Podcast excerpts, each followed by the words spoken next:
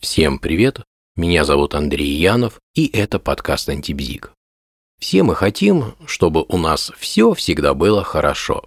Странно бы было, если это было бы не так.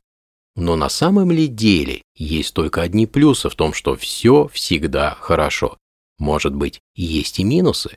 Конечно, все, что будет сказано, спорно и зависит от точки зрения. Тем не менее, давайте порассуждаем, так как вопрос далеко не такой уж и праздный. А что вообще значит выражение «все хорошо»? Мне представляется оно несколько туманным. Ведь «хорошо» в русском языке – это сравнительная степень. Хорошо по сравнению с чем? С кем? Если вы не подразумеваете такой планки или отметки, с чем именно сравниваете, то по большому счету фраза смысла не имеет. Конечно, имеется в виду, что все в порядке, все так, как хотелось бы, иными словами, нет никаких проблем. Можно так понимать эту фразу? Ну, очевидно, можно. А что значит «нет никаких проблем»? Очевидно, это когда нет ничего, что доставляло бы неудобства. Согласитесь, когда все идет как надо, когда нет ничего, что могло бы доставить неудобства, то человек пребывает в спокойствии. А что значит спокойствие? Помните в физике, тело пребывает в покое, если равномерно движется или неподвижно. Иными словами, нет никаких изменений. А когда нет никаких изменений, то со временем так или иначе становится скучно. Представьте фильм, где в сюжете нет изменений. Скучно, правда? А ведь и жизнь человека в каком-то смысле тоже сюжет его собственного фильма, где он и сценарист, и режиссер, и актер. К тому же, когда долго нет проблем, это расслабляет. Теряется хватка, теряется собранность и бдительность. Зато приобретается спокойствие, и проблемы могут легко застать врасплох, так как бдительность понижена. Есть еще один бонус.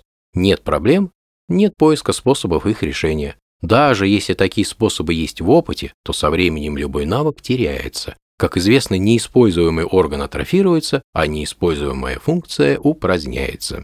Любой спортсмен знает, что такое дотренированность и как порой сложно потом войти в форму.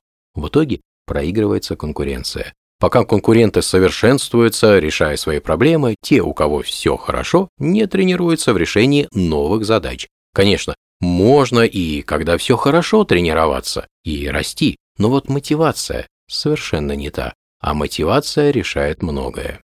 Но главное, нет контраста. Как вы думаете, есть ли смысл ценить верность, если нет измен? Имеет ли смысл изобилие, если нет голода? Есть ли радость в свете, если нет тьмы? Мы познаем все в контрасте.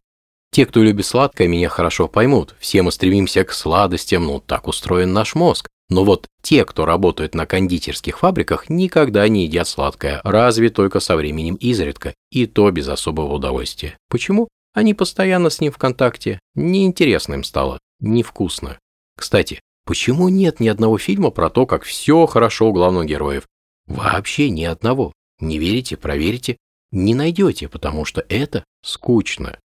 Все же, когда нет проблем, когда все хорошо, это и впрямь скучно.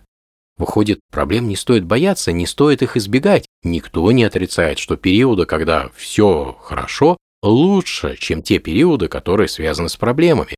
Но очевидно плохо, когда все хорошо, по крайней мере, длительное время. Конечно, все это, еще раз повторю, спорно, но вот задуматься о контрастах, о конкурентной борьбе и о скуке точно имеет смысл. На этом есть смысл завершить это короткое повествование. Всем всего хорошего, живите не скучно. Всем пока.